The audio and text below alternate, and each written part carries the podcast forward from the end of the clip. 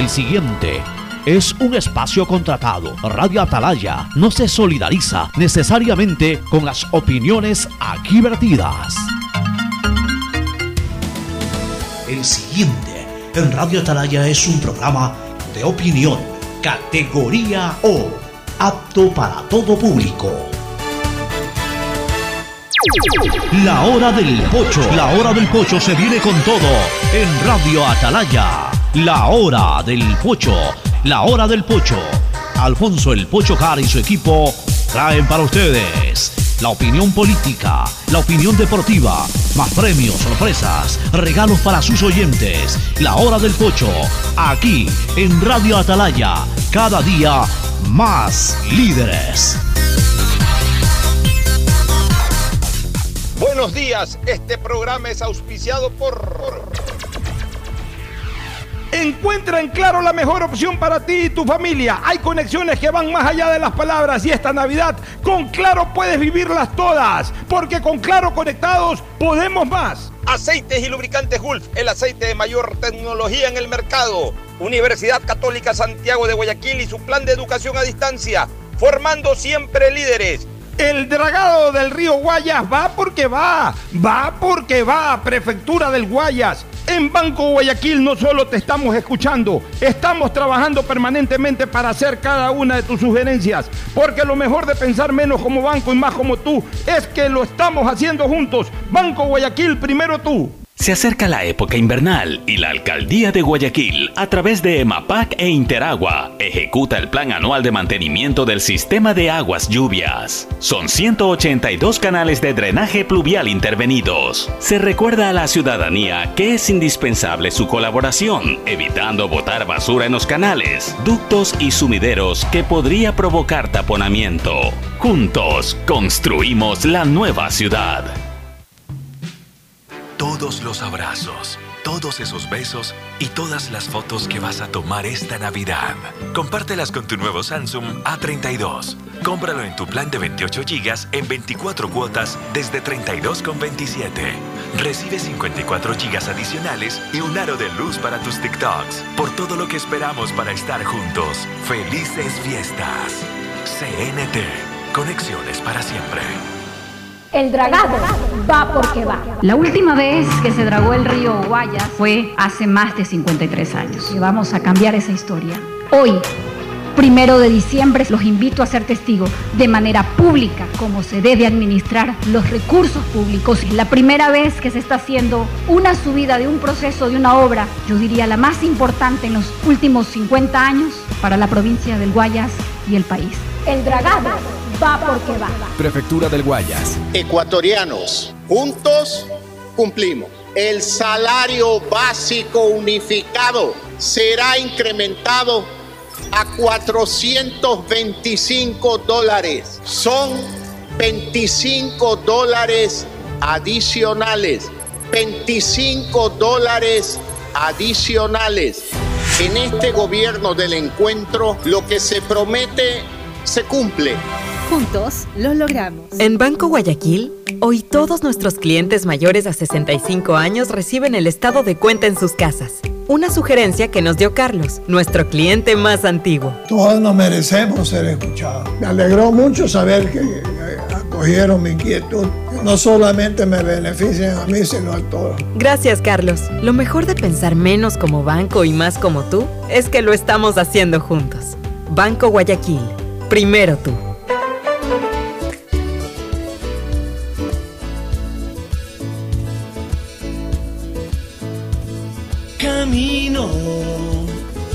Piel morena y siento tu latido.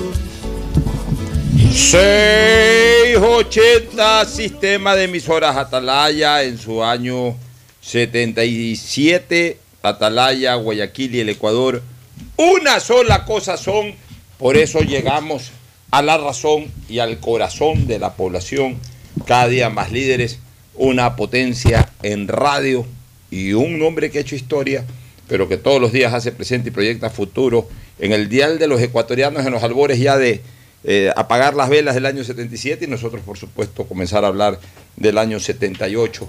Ya hablaremos de estos 77 años del sistema de emisoras Atalaya, una radio tradicional con grandes personajes en el micrófono, en el periodismo deportivo, en el periodismo político, en el periodismo social, en las radionovelas que eran tan populares. La gente hoy escucha estas radionovelas y, y- y gente como Cristina, por ejemplo, dirán, ¿qué, qué es eso? ¿no? En, en los años 70, en los años 80, eh, y más aún en los años 60, cuando todavía no había televisión en el Ecuador, las radionovelas eran lo que entretenían a, a mucha gente. Habían actores de radionovelas, es decir, personas con muy buena voz. Por ejemplo, Carlos Cortés era un gran actor de radionovelas. Carlos Y creo que hizo algo de telenovela también, Antonio Hanna, por mencionar dos, eh, Blanquita Salazar, este, Angelita Játiva, a quienes a todos ellos tuve el gusto de conocer y ser sus, sus- su- sus amigos, su amigo. Este, bueno, realmente eh, habían muchas radionovelas, mi abuela era fanática de las radionovelas y luego de las telenovelas. Yo escuchaba muchas radionovelas también, o series, series de radio que, se transmitían en esa época, ¿no? capítulos que se compraban al exterior, en donde se producían, habían producción local y producción internacional. Pues la radio entretenía mucho bajo ese formato y, Atalaya pues fue una de las eh, radio- radios más importantes en transmitir también ese tipo de distracción para, para la audiencia. Por supuesto, buena música. Eh, De hecho, ustedes ven eh, en nuestra parrilla, ya raro que AM tenga espacios musicales de lunes a viernes, algo ponen los fines de semana, pero nosotros tenemos por ahí una horita al día en que ponemos buena música y música buena, de esas, eh, de esas cortavenas. Eh, siempre pues eh, Atalaya tuvo también una buena discoteca, un, buen archivo de musical. Pero bueno, todo eso ya lo comentaremos en su momento cuando recordemos los 77 años de Radio Atalaya. Por lo pronto pasamos a saludar a nuestros contertulios. Fernando Edmundo Flores Marín Ferfloma y Cristina Yasmín Harp Andrade, que se reincorpora luego de una nueva excursión por ahí que hizo en esta semana en un lugar cercano a Quito. Ya nos comentará de eso y otra cosa más que le voy a preguntar a Cristina. Pero primero el saludo de Fernando Edmundo Flores Marín Ferfloma al país en, en- en momentos en que yo creo que el tema más importante, sin lugar a dudas, es esto que está, este infierno en la torre que ya se comienza a vivir, por lo menos en el ámbito policial, con, con todo esto que se ha generado de, de- retiros de visas y otras cosas más. Fernando, buenos días. Eh, buenos días con todos, buenos días Cristina, buenos días Pocho. Eh, es un gusto tenerte de regreso, Cristina, después de dos días de que ya nos contarás qué hiciste. Entre los que mencionabas, bueno, Carlos Cortés, mi amigo y fue mi profesor, una excelente persona y un excelente eh, locutor o un excelente actor de radionovela. Y se, se te pasaron Antonio Santos, se Antonio te pasó Santos Víctor también. Espinales, Bueno, yo no los conocía no, todos. no, Yo pero te digo, pero, cuatro que- pero fueron voces. Antonio Santos, sobre todo, fue una voz muy, muy, muy fuerte en las radios. Un excelente El papá de Alfonso Espinosa Los Monteros. también. Oye, mi mamá eh, me da hasta pena decir esto porque van a pensar que mi mamá es una anciana de 100 años y no tiene 82 recién, o va a cumplir 82, pero mi mamá hizo radio también. Mira, esto, esto interesante, ¿no? Eh, madre, hijo, nieta. Estamos haciendo radio de alguna manera. Mi madre hizo radio en Radio El Telégrafo y en Radio La Prensa. Pero Radio La más Prensa, en, radio, en radio, La. Prensa, pero más en Radio El Telégrafo. Y fue compañera del papá de Alfonso Espinosa Los Monteros. Por eso han de pensar que mi mamá tiene 200 años. No, pero tu mamá debe haber sido joven todavía y el ya claro, pero lo que te quiero decir es que el mayor. papá de Alfonso Espinosa y, y- y Alfonso pues también Eso es de era- familia, era- lo de los claro, Espinosa Los lo de los Monteros, es de familia. Monteros es, es- es de familia, ¿no? Bueno, vamos a saludar con Cristina Harp Andrade, Cristina Yasmín Harp Andrade. Eh, la voy a saludar, pero de entrada este, yo quiero que ella me comente un poquito su experiencia vivida hace algunas semanas atrás en la ciudad de Saruma, que ayer ha sido pues noticia lamentable. eh, la situación que se ha dado ahí, realmente se ha erosionado el piso de un sector, se han caído dos casas, una tragedia ha vivido el pueblo de Saruma. Y justo Cristina, que como yo siempre digo, Dios la bendice, y a pesar de que ella eh, en este momento se identifica con otra religión, yo igual siempre le pido a mi Virgen que la proteja y, la verdad es que mi Virgen me está ayudando mucho en eso. Porque por donde anda, un tiempo después siempre me entero de que ha pasado algo. y estuvo hace, hace pocas semanas atrás en Saruma vino encantada de Saruma, creo que hasta regresó de nuevo a Saruma. Y nos puede contar un poquito cómo es la vida en Saruma y- y enlazar eh, con esta lamentable situación que se ha vivido el día, la noche de ayer. Adelante, Cristina, buenos días. Muy buenos días a todos los oyentes de Radio Atalaya. Para mí es un honor y un placer poder compartir con todos ustedes, especialmente con Fernando y por supuesto contigo, Alfonso. Y bueno, sí, ayer la verdad eh, fue muy lamentable lo que pasó eh, en la provincia del Oro, en la ciudad de Saruma. Un amigo que conocí justamente eh, recorriendo la ciudad, que hicimos un tour juntos eh, con, la, con la alcaldía de, de Saruma, eh, me mandó el video y me dijo, puedes creerlo, ahí es donde estábamos nosotros. Eh, él vive en, a- como a 20 minutos de, de Saruma y me dice, esto está terrible, Eh, to- to- toda la ciudad está convulsionada. Y, y bueno, sí, Saruma es una ciudad ma- maravillosa, yo me atrevería a decir una de las ciudades más bonitas que tiene el Ecuador. Eh, es muy rica en lo que es cultura, en lo que es la gastronomía. El tigrillo, de hecho, es eh, oriundo de, de- de- de esa zona. Eh, tienen, yo a mí no me gusta mucho el café, pero eh, te compré a ti, de hecho, el café de Saruma porque es el mejor café que tiene el país, en- igual como el de Loja, pero yo diría que aún mejor. Eh, es una ciudad que tiene mucha arquitectura eh, del pasado, en la que uno se transporta un poco a la, a la historia. Eh, es una ciudad muy colorida y bueno, con gente muy amable, muy, muy gentil, siempre presta a, a servirlo a uno y, y- y muy cordial con el turista. Eh, pero también, como ustedes sabrán, Saruma, por lo menos lo que me comentaban allá, anteriormente era la capital de la provincia del Oro y de hecho la provincia del Oro se llama provincia del oro por el oro que se subtrae de esa parte de, de la provincia, ¿no? Entonces en el oro hay varias minerías, que, o sea, varias eh, Varias minas, canteras en minas. minas, minas, sí, se me fue ahorita la palabra. Eh, entonces, donde sustraen el oro. Y al parecer, por lo que me estaba comentando mi amigo, no es algo oficial, eh, puede ser que se ha dado es- es- este, este colapso en la tierra por parte de- del impacto que tiene la minería eh, en esa zona, ¿no? Entonces, es muy lamentable. Eh, ahorita, por lo que estaba leyendo yo en las noticias, parece que van a evacuar algunos sectores eh, de la ciudad simplemente por precaución, porque bueno, cuando ya la tierra te, te manda sus llamados, pues uno tiene que estar eh, eh, con precaución, ¿no? Porque el siguiente, lo siguiente puede ser tú. Eh, y bueno, eso es lo que te puedo decir Pero sobre esto, Sarum- esto, Saruma. esto que pasó en Saruma, alguna ocasión, eso se llaman socavón, que es un hundimiento de, de tierra, pasó en Quito, en la avenida, parece que la avenida América fue que sucedió Sí, sí, el sí. caso. Se Un hundió la tierra. se hundió la tierra, cayeron carros, incluso un par de carros, un carro. O no sea, puede ser, un, puede ser fenómeno natural, natural, como un puede ser, terremoto, puede ser una erosión del terreno, pasa en algunas carreteras también sucede mucho eso esos habría, habría que esperar también el informe oficial, porque Exactamente. indistintamente o sin perjuicio, sin perjuicio de que definitivamente en este país tiene que regularizarse la explotación minera, hay que hacerla bien. Yo creo que hay que facilitarla, porque aquí también todo el mundo se opone a, a que el Ecuador pueda extraer eh, recursos naturales para comercializarlos, pero en el fondo un Estado vive de eso. O sea, un Estado vive de un Estado para dar alimentación, para dar eh, eh, salud, para dar una serie de servicios a sus ciudadanos, cobra impuestos, pero también tiene que de alguna manera producir y una de las Pero, maneras... y una de las- Ahí, ahí discrepo, ahí discrepo contigo porque siempre hay otras formas de hacerlo y por ejemplo en el caso que estás hablando de la minería, bueno, más allá de los impuestos, obviamente que las personas, los, la- la- los dueños de estas minerías pues pagan al Estado, no es del Estado, o sea, es de personas privadas, es como tener una hacienda.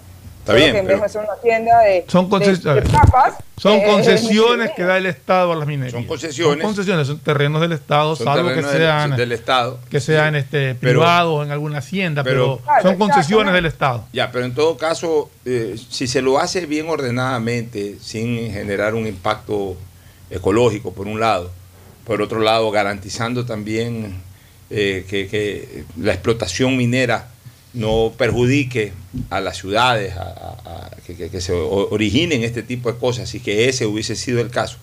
Yo creo que con una minería bien controlada se podría desarrollar bien las cosas. El problema es que en este país, ve, ahí hay oro, y entonces comienzas a escarbar, no importa que al lado haya una casa. O sea, hecho, entonces, eh, eh, de Pero eh, también eh, hay eh, cosas, ese tipo de cosas descontroladas son las que, que Pero generan también hay, también hay, hay cosas, no, pues hay que investigar qué es lo que pasó realmente, si se debe o no la minería o si es un socavón como... Aquí acuérdate que en la avenida... eh, en la avenida Kennedy, no, no en la Kennedy, en la Carlos Julio Rosemena, Ujú. Había un hundimiento permanente. Siempre. En un- yendo hacia Urdesa, Lo había un hundimiento permanente. Era permanente. mi vía de, de- de- de Claro. llegada a la Universidad Católica en Exacto, los años 80. exacto. Y se arreglaba y al, al poquito tiempo estaba nuevamente hundido. Que yo siempre hubo temor de que se provoque un- una Eh, situación de esta. Nunca exacto, que ya al, al, al Afortunadamente nunca pasó y lo lograron estabilizar. Incluso después no sé qué hicieron, pero ya no hay ese problema. Pero era permanente, era un hundimiento permanente en, esa, en un tramo de la avenida. En todo caso, sabes, que, y sabes que, Alfonso, más allá de eso, o sea que por ejemplo yo, yo estoy en contra de la minería y todo, pero algo que me ha permitido el viajar es entender también que hay muchas partes cultural. Y por ejemplo, el- el pueblo de Saruma, eh, ser minero es un honor. Entonces tampoco se lo puede quitar eso porque de una forma u otra, que es lo que ha pasado aquí en Quito, por ejemplo, con los toros, eh, lo cual a mí me alegra, pero es parte también de la cultura que tampoco se la puede quitar de la noche a la mañana. O sea, eh, van más elementos más allá de la naturaleza. También viene la parte humana y la parte económica, como tú mencionabas. en todo caso, mi pesar por la situación de esta eh, desgracia con fortuna, así se suele decir, porque más allá de, de- de lo impactante, por suerte no murió nadie. Sí, hay un video de, Sí, hay un video, de ya, pero no murió nadie. Esas casas, por suerte, en ese momento no estaban habitadas.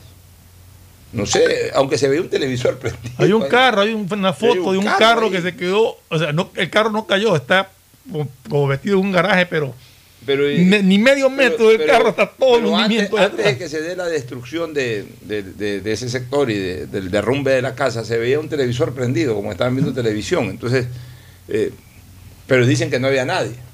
Esperemos que en efecto no haya habido nadie, que no haya quedado alguna persona o algún grupo de personas ahí enterrados, eh, hayan salido perjudicados con esta situación.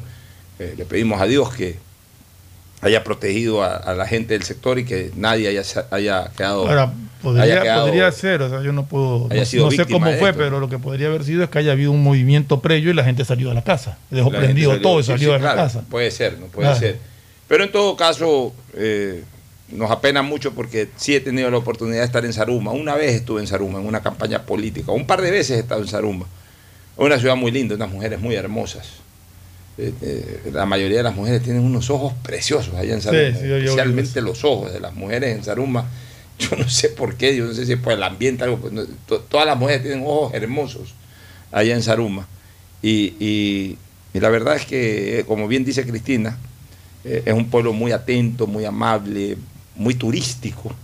Sería bueno que le hagas un reportaje de fotos y ese tipo de cosas durante el día a Saruma, Cristina, ya que estuviste ahí, como para resaltar la importancia de Saruma como destino turístico y como una ciudad verdaderamente importante sabes- dentro del país. ¿sabes algo, ¿Sabes algo interesantísimo de Saruma, como olvidé de mencionar, que por lo menos para mí y para mi esposo pues es muy importante?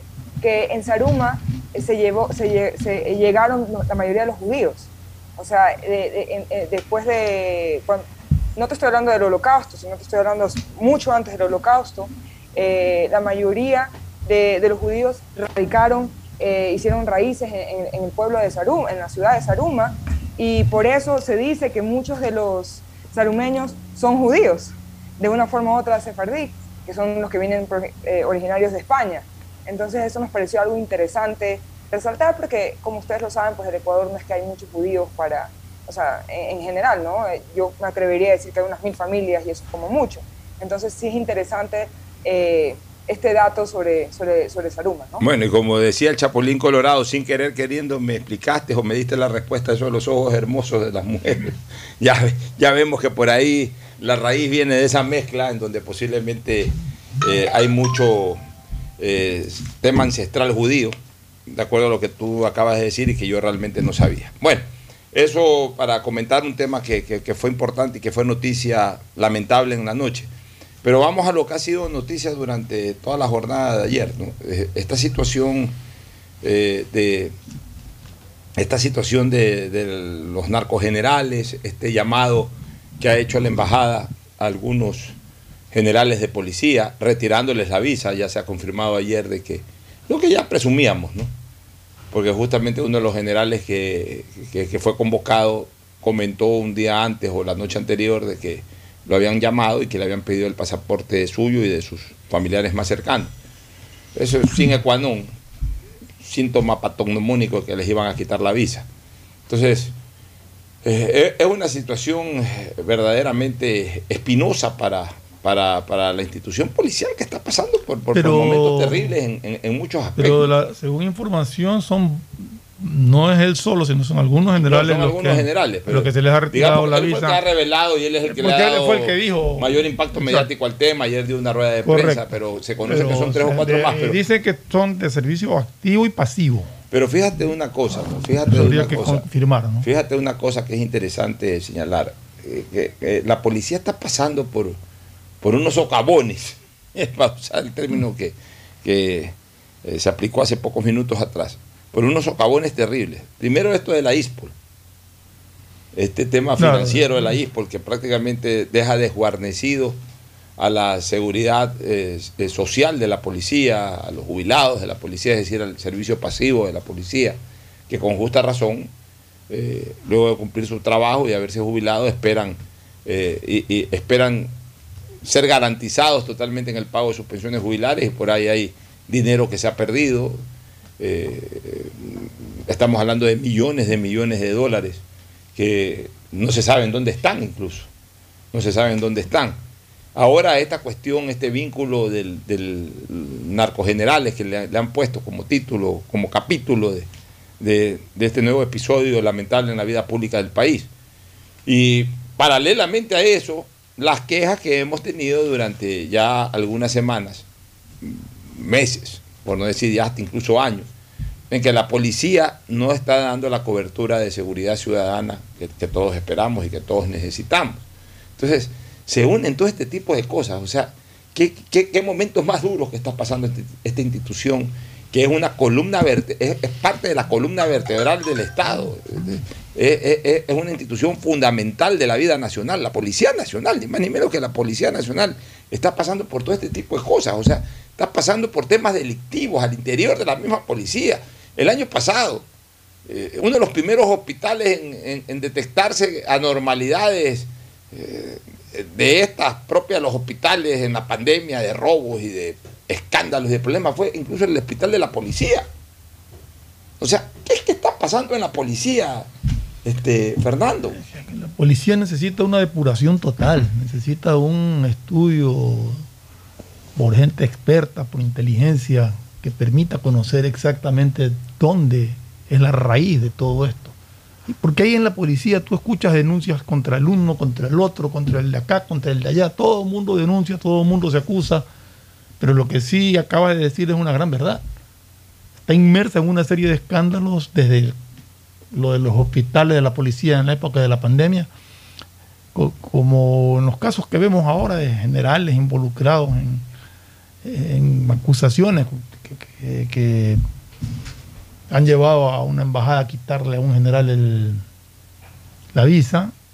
No sé si es provisional, porque supuestamente, según el abogado, el general puede ser revocada esa decisión pero en todo caso es lamentable que sucedan este tipo de cosas y es lamentable que teniendo ya tanto tiempo de sentir que tenemos problemas dentro de la institución, no se tomen todavía las medidas. Ahora, nosotros por si acaso, y lo dejo muy en claro, no abrimos ningún juicio de valor en el tema puntual, por ejemplo, del general Arauz. Sí, pues estoy diciendo... Eh, así es, estamos hablando de la noticia en general, que involucra a varios. No queremos, eh, cualquier comentario que yo haga aquí, no me estoy refiriendo directamente al general Arauz. No, no quiero ni- que ni siquiera se interprete indirectamente aquello. Ayer he escuchado al abogado del general Arauz señalar de que incluso ellos han enviado una serie de comunicaciones a diferentes entidades del, estadio, eh, del Estado, superintendencia de compañías, superintendencia de bancos, eh, han, solicitado incluso que se revisen las cuentas corrientes y, y- y, y- otros registros de la propiedad, etcétera, para de alguna u otra manera transparentar la vida del, del- del general Arauz en cuanto tiene que ver a sus bienes, a su capital, etcétera. Entonces, yo, yo, yo creo que el general Arauz, y, y lo, lo menciono a él porque es el que, que, digamos, está dando la cara en este tema. Exacto, fue, los fue el otros- que hizo público Claro, esto, los nosotros otros, nos hemos eh, quedado callados. Apenas por ahí medio se ha rumorado ciertos nombres, pero el general Arauz es el que ya directamente está dando la cara o está afrontando el tema. Él está en franco proceso de defensa, de legítima defensa, y está en su absoluto derecho de Y, y defenderse. ayer dijo que él no hablaba, porque mucha gente preguntaba que por qué no habla él y el abogado, que él manifestó el general Arauz ayer, no está permitido que él no habla porque él está en servicio activo todavía, porque fue restituido de acuerdo a un Así es. Entonces él está en servicio activo y que por reglamento y ley él no puede dar Así es, declaraciones entonces públicas. está más que justificado el que Así no está es. hablando, además está hablando su abogado. Exacto. Aunque esté en servicio pasivo, por un tema legal, uno puede delegarle al abogado para que hable, pues el abogado es el que Así entiende de la materia. Los abogados somos los que entendemos de la materia que, por la cual vamos a defender a nuestros clientes. Entonces es correcto que, que más allá de que por reglamento se le impida o, o no se le esté permitido, es correcto que el abogado sea el que siempre frente el tema. Para eso son los abogados, o somos los abogados. Entonces, en ese sentido, él está en este momento en franca defensa, en un proceso de franca defensa, y yo no voy a abrir ningún juicio de valor. eh, eh, o sea, eh, eh, hay que dejar que el general Víctor Arauz se defienda y, ante los organismos competen- competentes tendrá que hacerlo, seguramente ante la opinión pública también. Y ya como parte de la opinión pública escucharé los alegatos de defensa del, del general Arauz y si en algún momento será, eh, fuera pertinente hacer un comentario, se hará un comentario sobre los elementos de defensa que presente el general Arauz. Pero más que a, a nosotros opinar, lo que le corresponde en este caso es a las instancias de justicia y a las instancias gubernamentales valorar eh, los argumentos de defensa del general Arauz y contrastarlos con los elementos que en un momento determinado podrían dar indicios de alguna participación de él en este tipo de temas. Entonces, eh, es por eso quiero dejar bien en claro que cualquier cosa que yo comente, ni directa y ni siquiera indirectamente, eh, eh, tiene ninguna referencia hacia el general Pero, pero hay, hay un, hay un tema que dijo el, el abogado,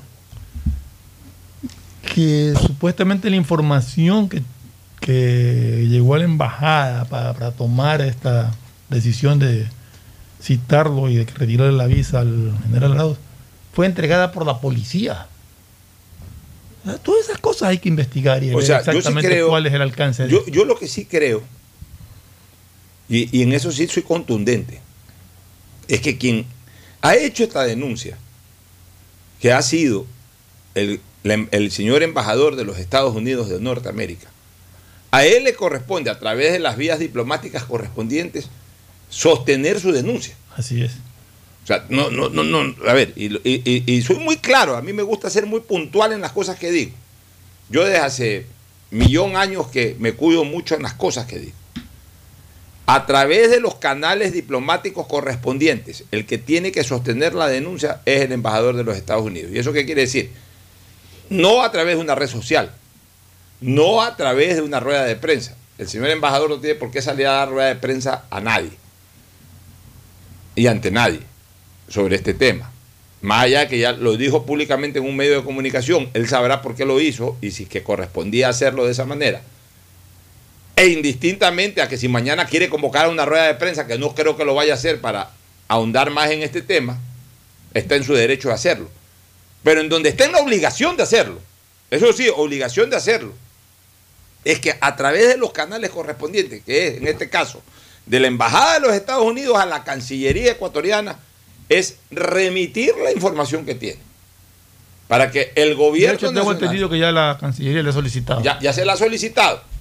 Y obviamente el gobierno nacional tendrá que ser el receptor a través de la Cancillería de esa documentación contra lo que ha llamado el, el señor embajador narcos generales. Una vez que el- la Cancillería reciba eso, la Cancillería pues tendrá que entregar eso directamente, ojo, directamente al presidente de la República. El presidente de la República, el jefe de Estado, y además el jefe de las fuerzas públicas. Si quiere hacerlo a través del Ministerio de Gobierno, pues lo hará a través del Ministerio de Gobierno. Si quiere el canciller entregárselo directamente al presidente, ya será cuestión de ellos cómo entreguen al presidente de la República la información. Y es el presidente de la República el que tiene que estar sobradamente informado sobre el tema. Y el presidente de la República es el que tendrá que tomar una decisión. Si eso, obviamente, lo entrega a autoridades judiciales en caso de que verdaderamente haya eh, un compromiso muy serio, un involucramiento muy serio de las personas que han sido acusadas. Y obviamente tendrá que tomar las decisiones políticas sobre el tema, es decir, eh, si él considera de que en efecto se ha fallado por parte de estos generales, eh, seguramente los dará de baja. Pero, pero, pero el embajador, ahí sí no puede tirar la piedra y esconder la mano. Además que no, tiene como esconder la mano porque ya todo el mundo sabe que fue su mano. Pues ya, ya tiró la piedra y tiene que, que, entregar el resorte con el cual tiró la piedra. Que en este caso es la documentación. O sea, el Ecuador sí necesita una información completa al respecto. Y, obviamente tiene que certificarse la documentación o tiene que de alguna u otra forma eh, confirmarse las acusaciones. Porque sí, el embajador puede tener eh, varias pruebas que ha recibido. Hay que valorar esas, esas pruebas, esas documentaciones. ¿Qué es lo que yo creo? ¿Qué es lo que yo creo? Que para que el embajador de los Estados Unidos haya hecho una acusación de esa naturaleza, debe de tener cruce de información. Yo pienso igual. Si bien es cierto de que se ha dicho de que ha sido la policía la que ha entregado esa información, yo no veo, yo no veo mucho asidero. O sea, yo no quiero discutir lo que se ha dicho ayer o lo que se ha alegado. Simplemente estoy haciendo un criterio objetivo o, o intentando dar un criterio objetivo.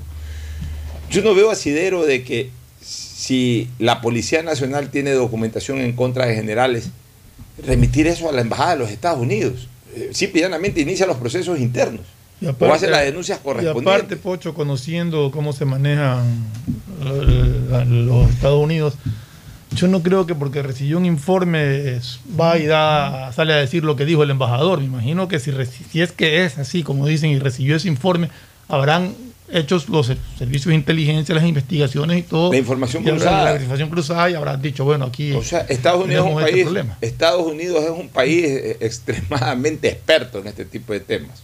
De eh, combate al narcotráfico, de, de contraespionaje y, todo este tipo de cosas. Es un país extremadamente experto. O sea, lo que más saben hacer los americanos en este tipo de cosas es lo que le llaman la información cruzada es decir, reciben una información por acá y después la tratan de empatar con otras informaciones, le siguen el hilo y ahí descartan o confirman alguna hipótesis. O sea, es, un país demasiado, todo país es importante, pero Estados Unidos en esto es un país extremadamente importante en la lucha contra el narcotráfico como para aventurarse a dar declaraciones, un personaje oficial, como es el embajador, en este caso, de ese país en el nuestro, como para lanzarse a dar una noticia por, una simple carpeta que haya recibido. Pero, pero, tampoco puedo asegurar que así es. Entonces, por eso voy a estar a la expectativa, o vamos a estar los ecuatorianos a la expectativa del desarrollo de, este proceso investigativo. Pero para que este proceso se cumpla fehaciente, cabalmente y correctamente, lo primero es lo primero, que quien ha denunciado aporte toda la información que tiene. Y a partir de ahí, que sean las autoridades nacionales las que tomen decisiones correspondientes. Vamos a ver en qué termina esto, pero lo que sí necesitamos es transparencia, necesitamos tener claro qué es lo que está sucediendo con la Policía Nacional. ¿Algún comentario quieres hacer, Cristina, el tema? No, solamente esperar a ver eh, qué es lo que está pasando y, que, bueno, en el caso de que se puedan encontrar suficientemente pruebas de que eh, lo que se está dando es real, pues que se tomen las medidas necesarias para asegurarse de que limpien de una forma u otra con las fuerzas públicas, porque de verdad, de verdad el narcotráfico está ganando terreno a pasos agigantados en este país y hay que ya pararlo, porque una vez que ganen espacios, pues es muy difícil que lo dejen. Ahora, yo sí quiero traer a colación una propuesta que hice cuando fui candidato la última vez a la Asamblea Nacional no, no, no, no, no pude acceder a la misma, no me alcanzaron los votos. Como en algún momento los tuve, otras veces no los tuve, pues esa es la política. Ni me crecí demasiado, ni se me infló el pecho cuando los tuve, ni tampoco me achico, ni me avergüenzo porque no los tuve en algún momento.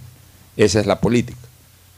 Este, y eso fue en el 2013, en que participé como candidato a la Asamblea, encabezando una lista por ahí. Y una de mis propuestas, yo, yo tuve dos propuestas de reformas al entonces Código Penal, porque todavía no, no se ponía en vigencia el COIP, todavía existía el Código Penal anterior. anterior. Ya, yo hice dos propuestas que el tiempo me terminó dando la razón. Primero, el de los 50 años de cárcel directos, no acumulativos ni nada, directos para los delitos execrables.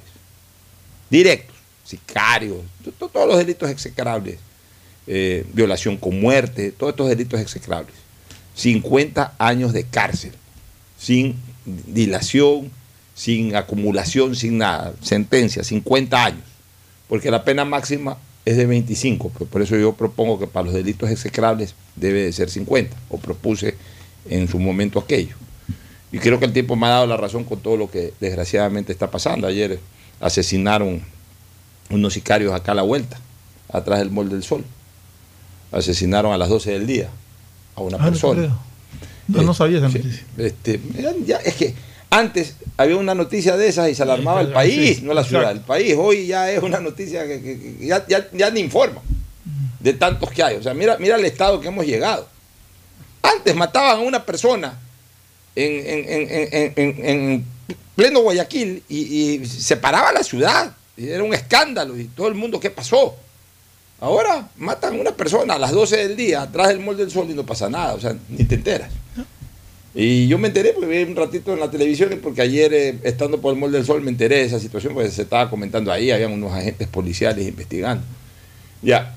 Y también ayer mataron a otra persona en otro lado y de este acto de sicariato se fue llevando la vida de un niño también. Eso sí vi. Ese lamentable suceso sí vi. Bueno, mira, o sea, hace ocho años que fui candidato propuse 50 años de cárcel para ese tipo de crímenes execrables. El tiempo me ha dado la razón, desgraciadamente. Y otra de las cosas que yo propuse, que salió justamente de una conversación de un foro de colegas, de foro de abogados, que a mí me parece pertinente retomarla, eh, es que se duplique la pena establecida en el COIP, eh, se duplique la pena, eh, podría discutirse que tendría algún tinte discriminatorio. Podría apelarse a eso, a que puede ser discriminatorio, porque la ley supuestamente es para todos y todos somos iguales ante la ley. Pero yo sí creo que el agente policial que incurre en un delito tiene que pagar el doble. Y, por qué? Porque, porque dentro de la, de la comisión de ese delito hay otro delito. Hay un delito que es el delito que atenta contra la fe pública contra la fe ciudadana en este caso. Eh, que, hay otro delito además que es el de traición a la patria. O sea, se supone que un policía es preparado por el Estado para proteger al ciudadano contra el delito, no para más bien a través de esa preparación, a través del uniforme, a través de la confianza que debe de generar en el ciudadano, perjudicar al ciudadano. O sea, hay una concurrencia de delitos más allá del delito de fondo. Entonces, yo, sí creo que la agente policial tiene que tener en claro que si en algún momento se involucra en, un, en, una organización criminal, e, en el momento de un proceso, la drasticidad de la sanción o de la, o, del, o, de la, o de la pena, la drasticidad de la pena, es mayor que la que pueda tener por ese mismo delito cualquier otro ciudadano. Quizás no el doble, pero sí un poco más fuerte, sí un poco más severa. Sí tiene que haber una especificación de que un agente policial, sea cabo, sargento, general, eh, coronel, teniente, lo que sea, que esté cumpliendo con su tarea de protección a la colectividad, cuando se une a LAMPA para en vez de proteger, perjudicar al ciudadano, esa persona tiene que ser sancionada con más drasticidad, incluso que el delincuente común y corriente. Yo comparto de que sea el doble de la pena.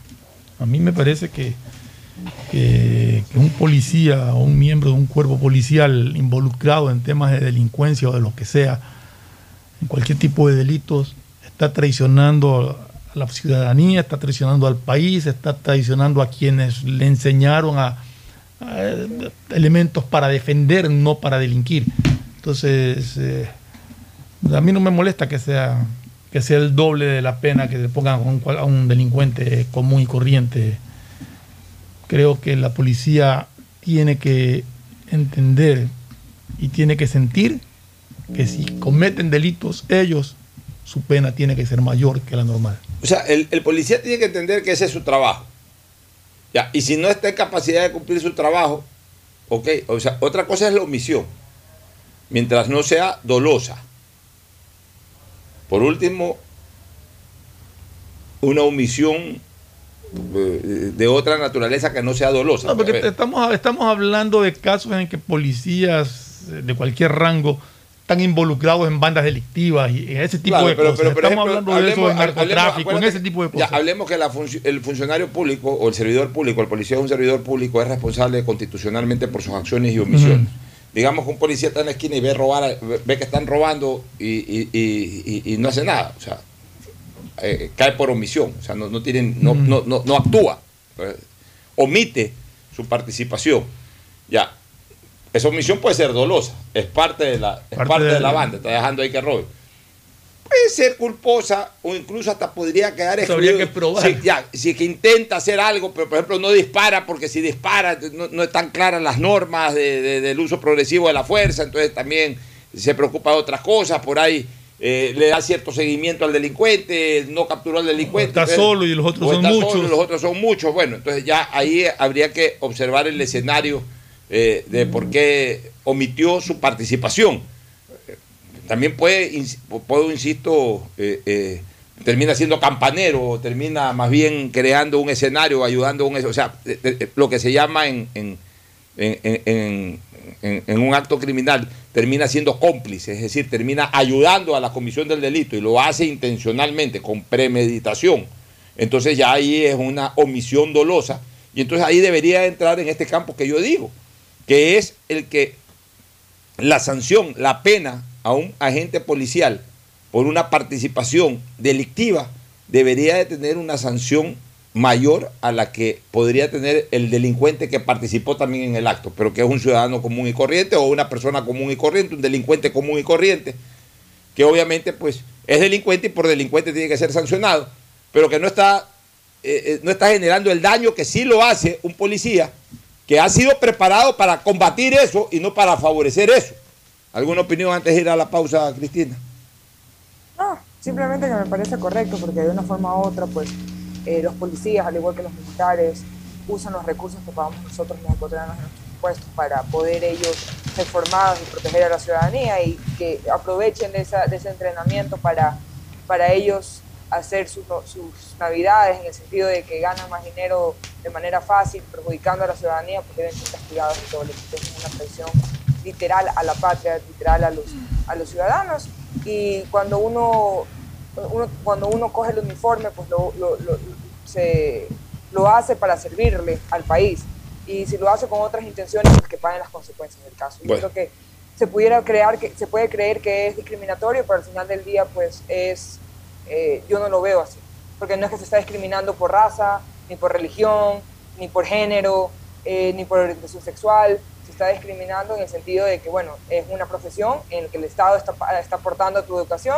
Entonces, si le traicionas al Estado, pues pagarás las consecuencias de aquello. Muy bueno tu criterio. Nos vamos a una pausa y retornamos con más análisis.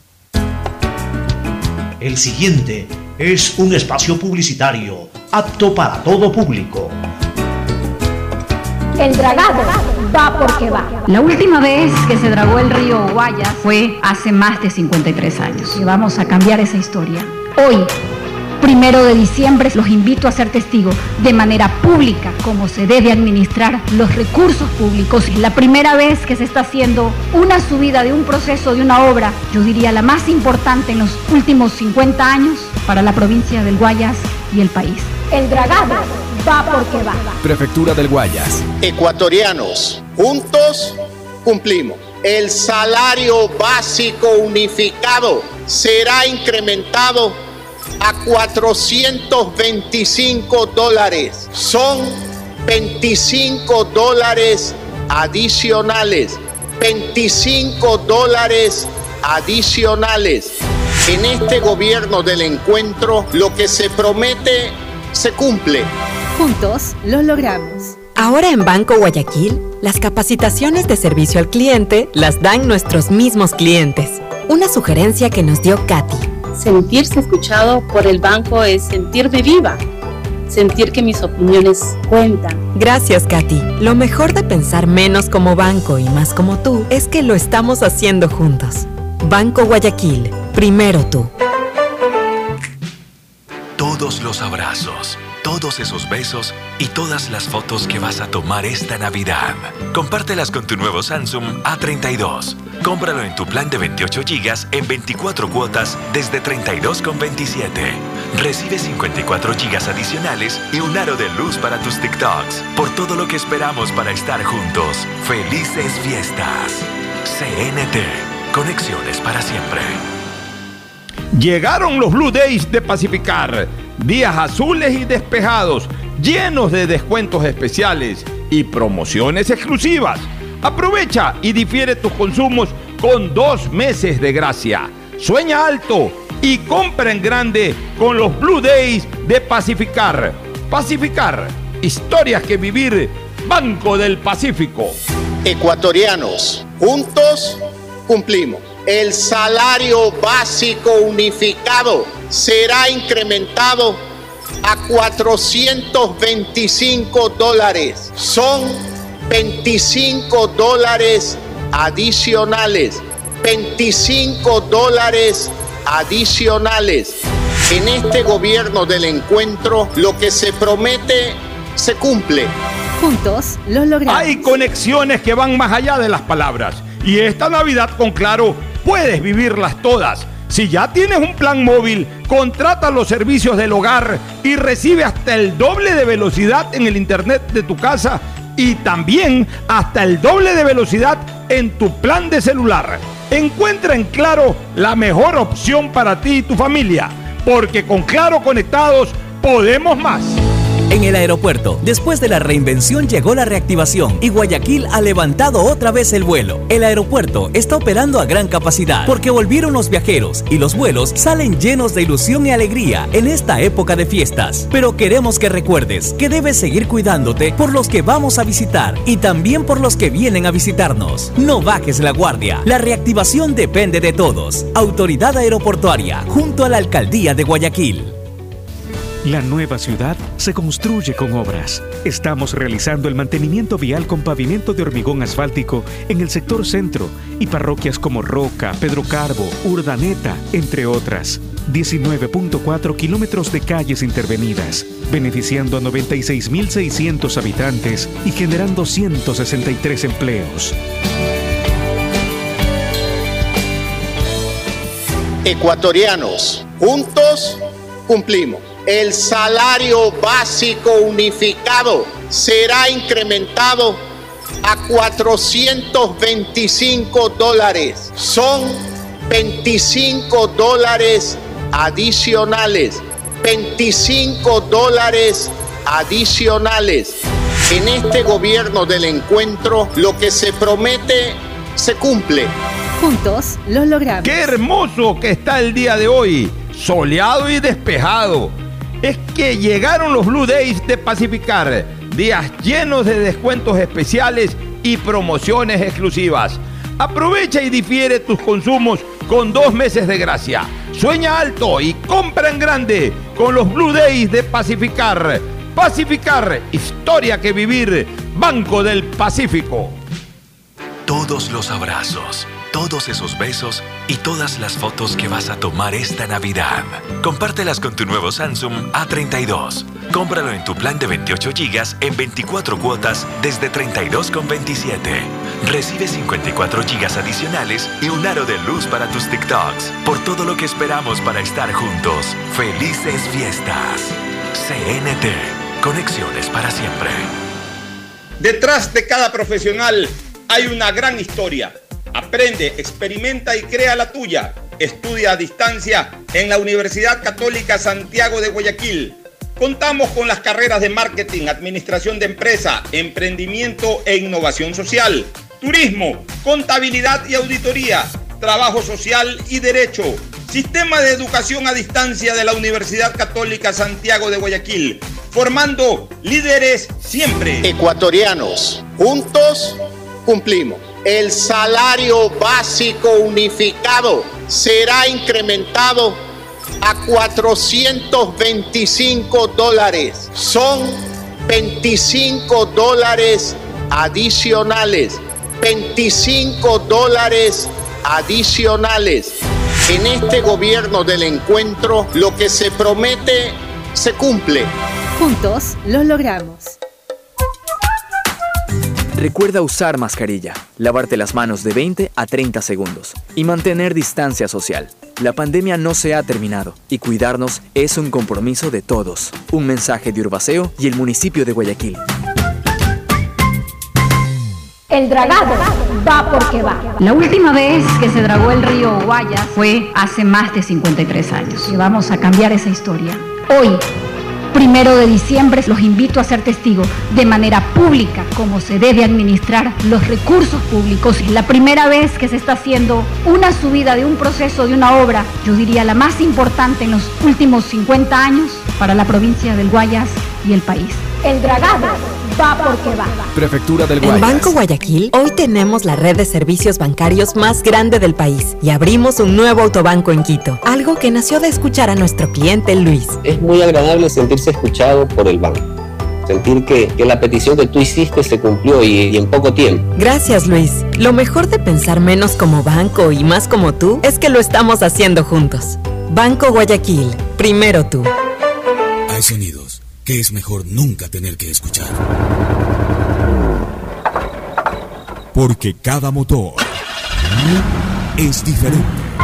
Desde hace 104 años, Lubricantes Gulf mantiene la más alta tecnología y calidad en línea de aceites para motores a diésel y gasolina. Está hecho con una fórmula especial para dar excelente protección a todo tipo de motores, evitando el desgaste prematuro de pistones, anillos y árbol de levas, ayudando a mantener limpio el motor y libre de depósitos que se forman por las altas o bajas temperaturas. Dele a su motor lo que se merece.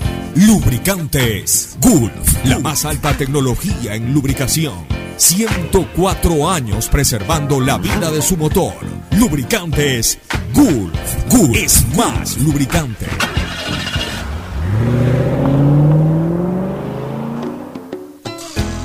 Fin espacio publicitario. Usted está escuchando un programa de opinión, categoría O, apto para todo público. Muy bien, retornamos a la segunda parte del programa, pero siempre es importante recordar algo, que se tomó una resolución hace pocos días atrás de que los empleados que vienen ganando el sueldo básico 400 dólares hasta este diciembre, desde el próximo año, desde enero, comenzarán a ganar 425 dólares. Ecuatorianos, juntos cumplimos. El salario básico unificado será incrementado a 425 dólares. Son 25 dólares adicionales. 25 dólares adicionales. En este gobierno del encuentro, lo que se promete se cumple. Juntos lo logramos.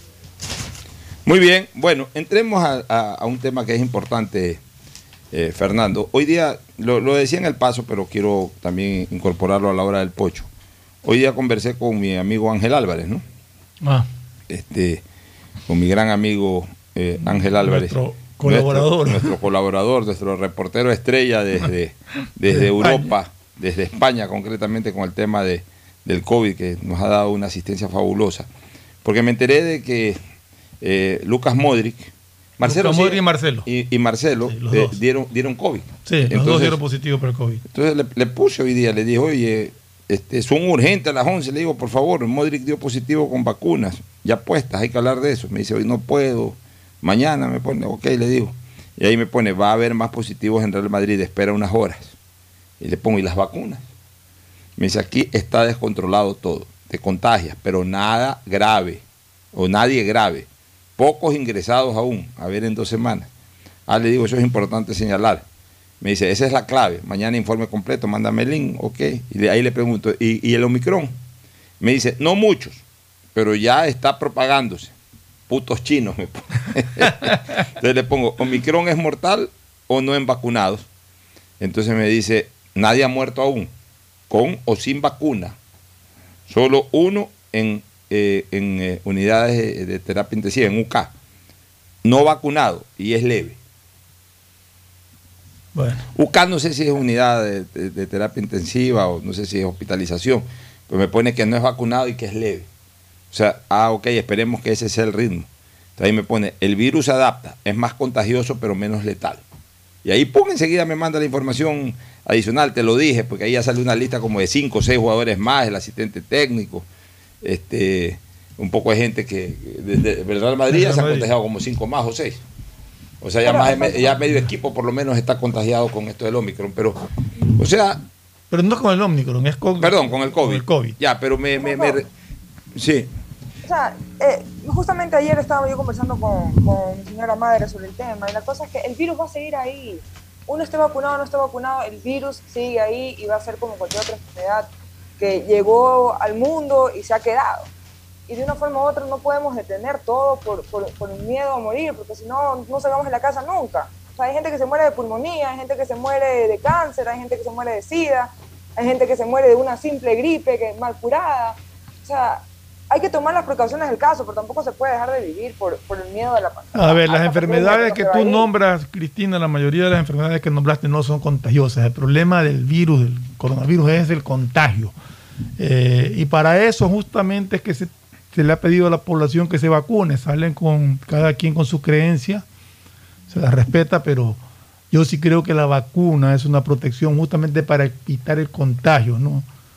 Porque Claro. el O- o- cáncer, o tú puedes estar con una persona con cáncer y no te pasa absolutamente sí, nada. claro, pero, pero yo quiero yo quiero un poco llegar a lo que está diciendo Sí, pero, Cristina. que- pero lo que quería decir, terminar la idea, es que te- tú con una persona con cáncer, incluso con una persona que tenga SIDA, tú puedes estar con esa persona y no te va a pasar nada, sa- bueno, salvo que tenga ya algún tipo de contacto distinto, pero conversar o estar con esa persona o atenderla no te, no te contagia.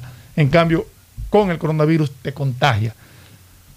Lo que sí da la sensación es de que, a pesar de que se está hablando de, de que se está propagando nuevamente, parece que esta nueva ola de contagios ya no es tan mortal, sino que contagia, causa efectos, pero, pero más leves de los que la primera ola que, y la segunda ola, que fueron muy, muy por, por fuertes. supuesto, pero o sea, yo, yo quiero llegar un poquito a lo que dice Cristina y, y en eso le doy la razón.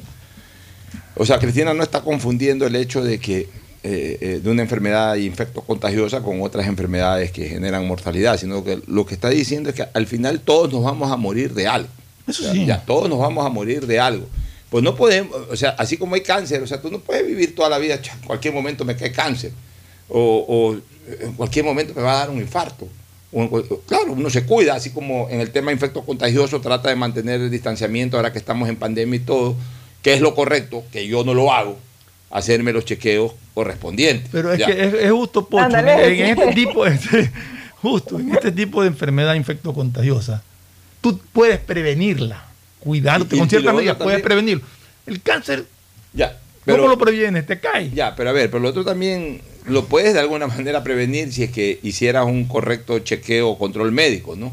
Este, que- que- no a- lo previenes, puedes ata- tratarlo a tiempo, pero no lo previenes. En cambio, con cuidado, con vacuna, etcétera, etcétera, te puedes proteger. pero no lo que te te- quiero decir es de que tampoco puedes vivir, o sea, no puedes vivir tan No, no estamos hablando de- del aislamiento ni nada. Yo eso comparto con, con sea, Cristina. no No, podemos ir pensando, nos vamos no, a morir no, de no- esto. no se puede vivir tan irresponsablemente como yo vivo, de que no me hago un chequeo que ya debo de hacerme. ya deberías rato. hacértelo hace rato. sí. Ya, yo, yo reconozco eso.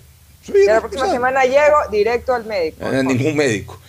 Yo reconozco que soy irresponsable. Pero lo que te quiero decir, o lo que ha querido decir Cristina, y, es lo que yo comparto, es que, que ya, y como lo dije ayer en algún comentario, ya déjennos vivir. O sea, ya para eso nos hemos vacunado. Ya- ya se está comprobando de que al final de cuentas la vacuna es la protección indicada para evitar, no tanto no contagiarnos. O sea, la gente está confundiendo una cosa. el contagio con la gravedad y con la mortalidad. Son dos cosas, tres cosas distintas. Una cosa es el contagio. El contagio, va, e- ese virus ya llegó Ese va a para quedarse. Ese. Algún día todos nos vamos a contagiar. Eso es como la gripe. O sea, no hay una persona en el, en el planeta que no haya tenido gripe. Todos nos, va- eh, nos hemos contagiado de gripe. La gripe también es una enfermedad infectocontagiosa. Ya, una cosa es el contagio. Otra cosa es la gravedad que genera el contagio. Y otra cosa es la mortalidad que genera haberte contagiado de ese virus. Ya, las dos últimas las impide en un altísimo porcentaje la vacuna. Las impide. La primera también la impide en un porcentaje importante, no total. O sea, como estos jugadores del Real Madrid están vacunados, pues, se contagiaron. Mañana, yo tengo ya mis tres vacunas, mañana me puedo contagiar. Yo, estoy claro que me puedo contagiar. Más allá de que, como lo dije hace un rato y lo he dicho, eh, esto del COVID, ya sea por la precaución, después por las vacunas, todo, yo tengo casi dos años que no me da ni gripe ni alergia, que eran problemas especialmente alérgicos. Yo he sido siempre una persona alérgica, constantemente con fluidos nasales, todo. Tengo dos años que no me he, eh, eh, he generado ningún proceso alérgico y tampoco gripal. Dos años. Poquito antes de la pandemia no, no, no lo tuve y ya llevamos años, tres cuartos de, de pandemia. No he tenido ni siquiera gripe. Ya. Pero indistintamente de aquello, en algún momento me va a dar gripe. En algún momento se me va a desatar algún proceso alérgico. En algún momento me va a dar COVID. Estoy vacunado. Pero ¿qué es lo que yo confío? Porque así se está evidenciando, así se está demostrando, de que ni voy a, caer en un estado de gravedad y que no corro el riesgo de morir gracias a que estoy vacunado. Y que no ha salido una variante que rompa todavía ese efecto positivo de la vacuna. Porque decía, hablan de mil y un variantes. Se habló de la Delta, se habló de la no sé qué, la no sé cuánto, y la Alfa, y la Omega, y ahora el Omicron, y lo que sea. Pero todas que sí que contagian un poco más rápido, todo, pues hasta ahí llega. Entonces, el problema es de que nos asustamos porque confundimos el contagio con la mortalidad y, con la gravedad de ese contagio. Y no es así, señores. No es así. Por eso ya tenemos que comenzar a vivir. Porque no puede ser de que cada vez que venga una variante hay que, otra vez entrar una serie de restricciones. Y lo que tenemos es que vacunarnos. O sea, no hay, desgraciadamente no hay, no hay la posibilidad, porque es un microorganismo, no hay una, no hay una posibilidad de poner una malla eh, eh, que, impida la invasión geográfica, la invasión territorial. O sea, el Omicron sale en el último rincón de China y en algún momento se toma el mundo como se tomó el primer virus. Lo que sí hay, gracias a la ciencia, es de que esa malla protectora, ese muro protector, que no hay como ponerlo en las fronteras de los países, sí lo puedes poner en las fronteras de tu cuerpo y en el interior de tu cuerpo para que no entre y si llega a entrar, lo combata y lo aniquile y te proteja. Y eso es gratuito. Eso hoy este país llamado Ecuador lo tiene totalmente organizado. Es cuestión de ir y vacunarse. Es cuestión de, de- de- tomarse 30 minutos, una hora del tiempo. Y eso te va a evitar dos cosas. Te va a evitar la muerte, lo cual es insuperable.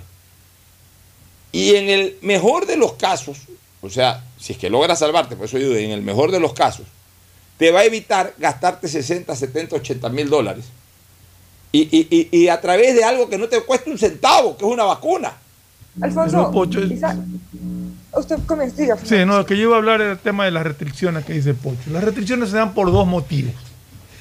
Restricciones se dan porque hay un incremento de contagios o se dan por precaución en fiestas en que suelen haber aglomeraciones.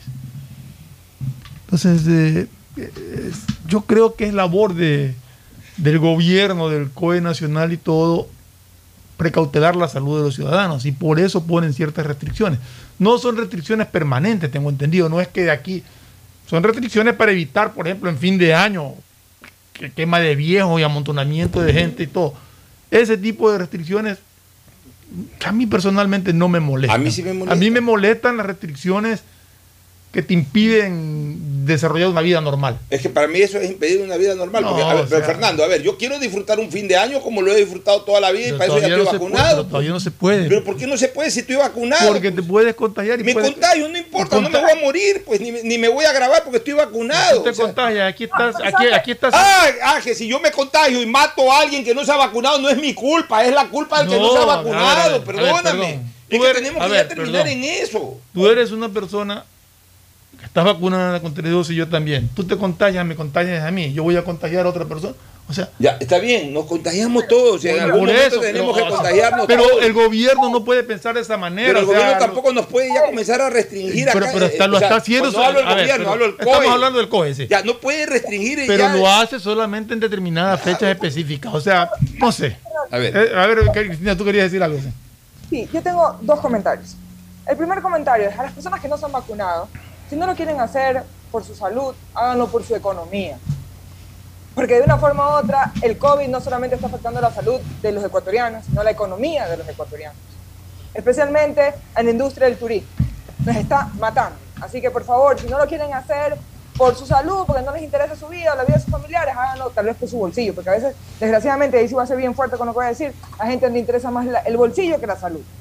Primer comentario. Y segundo comentario, así como no se obliga a la gente que no se ha querido vacunar, dije por, por derechos y no sé tanta vaina, con lo cual yo estoy de acuerdo, tampoco me pueden a mí quitar mi derecho de disfrutar un año nuevo con mis amigos, viendo juegos pirotécnicos, quemando un año viejo, siguiendo mis tradiciones, porque al final del día yo no sé si este va a ser mi último año vivo, ya sea por COVID o por cualquier enfermedad que me pueda caer o cualquier desgracia que me pueda pasar, y yo tenerla que pasar de una manera eh, como que si estuviéramos todavía en cuarentena, porque unos cuantos no se han querido vacunar. Entonces, así como no los obligamos a ellos a vacunarse, que en tal caso debería ser algo, como ustedes mismos lo mencionan, cual yo no estoy de acuerdo, pero vamos a esto, en el que es de salud pública, de interés de salud pública, entonces ahorita tampoco me quiten mis derechos de querer ce- celebrar Año Nuevo con mi familia, con mis amigos, haciendo lo que a mí me gusta, porque yo cumplí vacunándome. Mi familia cumplió vacunándose. Mis amigos cumplieron vacunándose. Y el que no se quiera vacunar, pues tomó su decisión y pagará sus consecuencias. Es que eh, a eso voy, Fernando, y amigos oyentes, ahí comparto, tú sabes que con Cristina nos hemos pegado unos- unas peleas terribles en muchas cosas, pero en esto comparto. O sea, ¿por qué no se respeta? O sea, para mí sí es un- un fastidio si es que yo quisiera disfrutar del año nuevo como suelo, o, como- digamos, no, no en mi caso, sino como una persona X que suele disfrutar el año viejo, que mandó viejo, rodeado, sanamente, porque al final de cuentas es algo sano estar en una fiesta y todo, y se ha vacunado. Ah, que, que igual como anda el virus, te puedes contagiar. Está bien, ya, me contagio, no me voy a morir, no me voy a grabar. Ah, pero me contagio y, y- y a través de ese contagio en algún momento voy a contagiar a alguien que no está vacunado y esa persona sí se puede grabar y sí se puede morir. Pues ya no es culpa, pues. O sea, ver, eh, Fernando, una cosa es cuando no se podía acceder a la vacuna, ahí sí teníamos que ser solidarios todos. Alfonso. Otra cosa es ahora que sí se puede acceder y que no lo quieren hacer. Entonces, uno no A tiene ver, por qué Pocho. cuidarle la salud a quien no quiere cuidarse. pues. Pero es que ese no es el punto. O sea, el punto es que el gobierno o la gente de control del gobierno tienen que ser responsables. Y no puede, yo, yo estoy es- viendo desde ese punto de vista, no estoy diciendo que estoy de acuerdo con que lo hagan o no. Estoy viendo desde el punto de vista de ellos que su labor es precautelar la salud de los ciudadanos y si consideran que tienen que evitar aglomeraciones en determinadas fechas y poner cierto tipo de restricciones para eso, tienen que hacerlo, no pueden ser irresponsables, ir a la fiesta, hagan lo que les dé la gana y muéranse todos. Eso no puede, no puede pensar un, un ente de, de- de control de salud del gobierno. O sea, tiene que analizar las situaciones y tomar decisiones. Estas nuevas variantes que han salido, la, primero decían que la Delta, o sea, después se comprueban que no es verdad, pero el es. momento en que salen, te hablan de mayor mortalidad, te hablan de que te vas a morir, de que la vacuna. Pero son no- los antivacunas los de que que la vacuna no te protege, y todo- lo que sea. Entonces, todo eso lo lleva a. Déjame terminar, por favor, Cristina. Todo eso lo lleva a un ente de control a de tomar determinadas medidas. Yo no estoy viendo que hay unas restricciones exageradas. Han hecho restricciones en fechas como fin de año, por ejemplo, en cuanto a quema de viejos y ese tipo de cosas.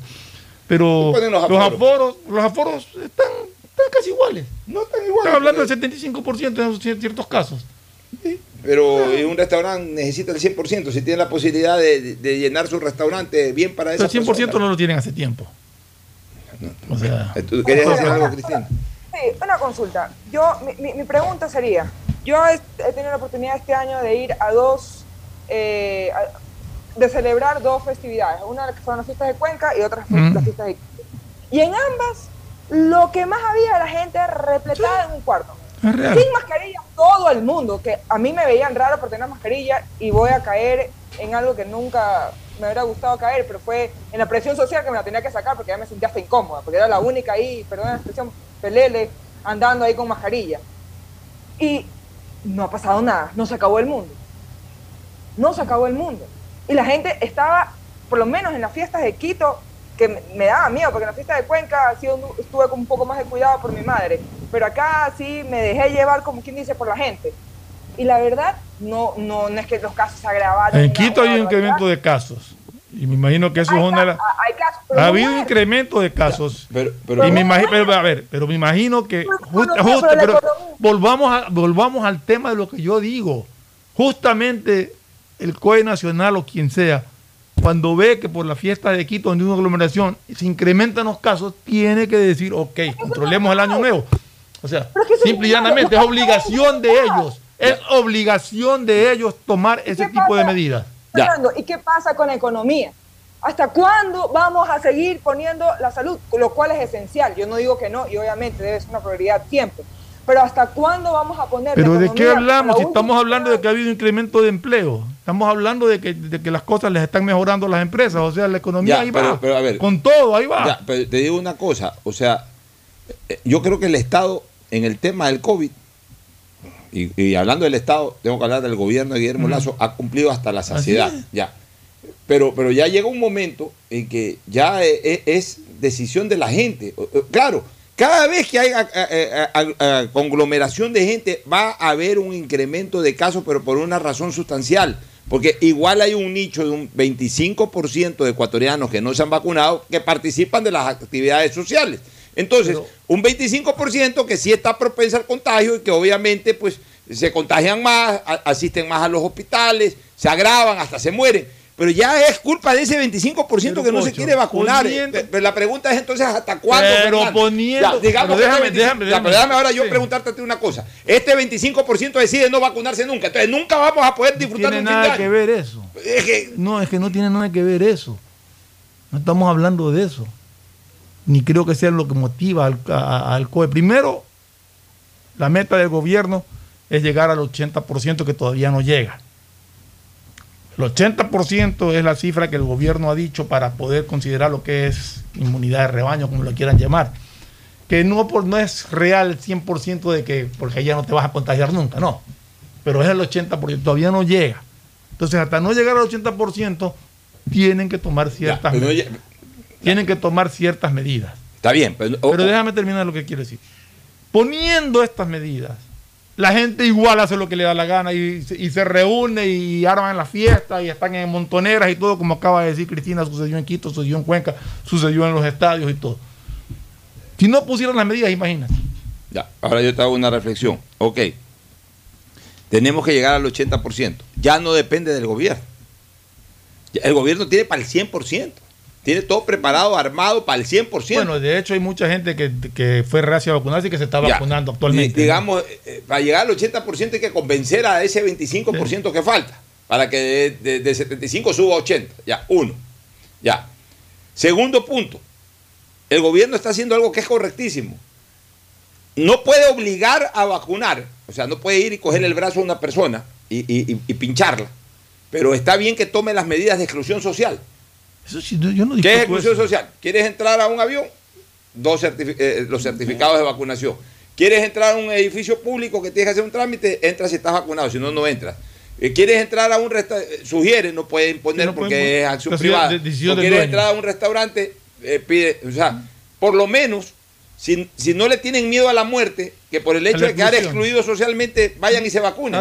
O sea, pero ya no le queda más al gobierno que eso. Pero también pensemos en el 76% que nos hemos vacunado y que lo hicimos con la ilusión de, oye, lo Yo hicimos con la ilusión ya de seguro, volver a vivir muchas cosas que- seguro, que, que- yo estoy nos seguro que a partir de responsablemente durante yo estoy seguro que a partir de enero van a aflojar Ya, muchísimo. eso, eso es lo que yo sí quisiera, que el gobierno diga, eh, o más que el gobierno, el COE, porque esto lo está manejando Sí, el COE, es parte del gobierno, parte del el COE. Yo sí quisiera que el COE diga, a ver señores, por última vez van estas Yo restricciones. sí creo que sí. Desde enero se muere el que no se vacuna, punto. O sea, si le cae y se muere ya no es culpa de nadie.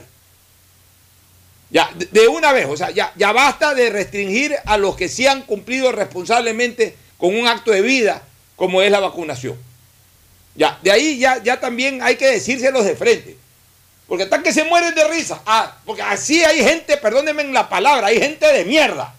Perdonen la palabra, señoras, especialmente que están escuchando. Hay gente de mierda. Que, ah, no me vacuno. Y ahora que se jodan los que se vacunaron, porque voy a andarme paseando por todos lados y mientras me pasee por todos lados va a haber contagios y entonces eh, van a haber restricciones y bien hecho que los restrinjan y bien hecho que no puedan disfrutar del fin de año, etcétera. Porque hay gente que piensa así.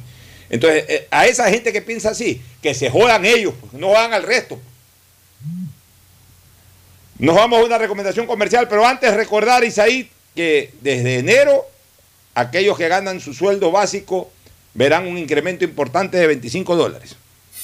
Ecuatorianos, juntos cumplimos. El salario básico unificado será incrementado a 425 dólares. Son 25 dólares adicionales. 25 dólares adicionales. En este gobierno del encuentro, lo que se promete se cumple. Juntos lo logramos.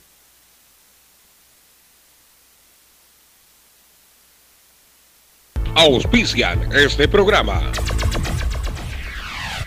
Aceites y lubricantes Gulf, el aceite de mayor tecnología en el mercado. Acaricia el motor de tu vehículo para que funcione como un verdadero Fórmula 1 con aceites y lubricantes Gulf. ¿Quieres estudiar, tener flexibilidad horaria y escoger tu futuro?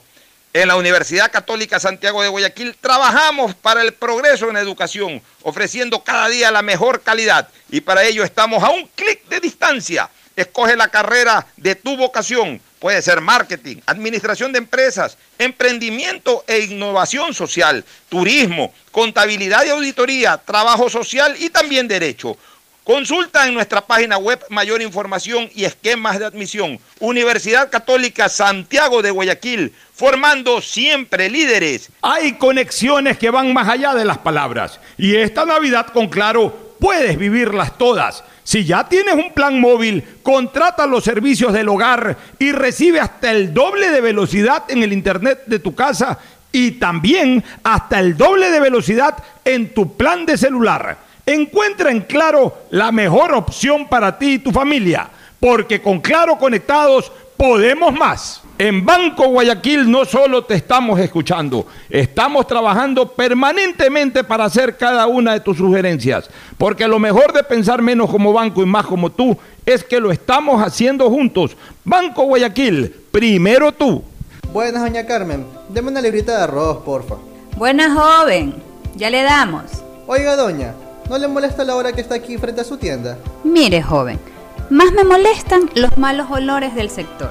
Y esta obra de MAPAP y la alcaldía es para cambiar de aire en nuestra ciudad. La plena, doña Carmen. No lo había pensado, pero tiene razón. El cambio se respira gracias a la nueva planta Los Merinos, que se encarga de controlar y encapsular los olores, mejorando la calidad de vida de la gente y las condiciones ambientales del río. En EMAPAC y Alcaldía de Guayaquil, contamos contigo.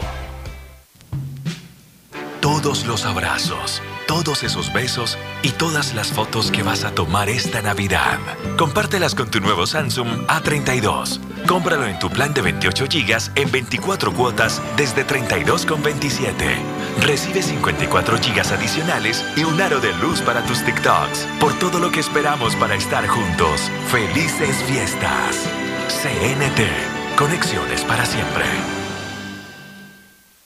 El dragado va porque va, va porque va. soy Susana González y te cuento todo lo que debes saber del dragado. Seguro te estás preguntando por qué es importante dragar el río Guayas. Porque evitará la pérdida de cultivos y animales, garantizando que los alimentos lleguen del campo a tu mesa. Esta es la obra más esperada por la provincia y el Ecuador entero. El dragado va porque va, va porque va. Prefectura del Guayas. Estamos en la hora del pocho.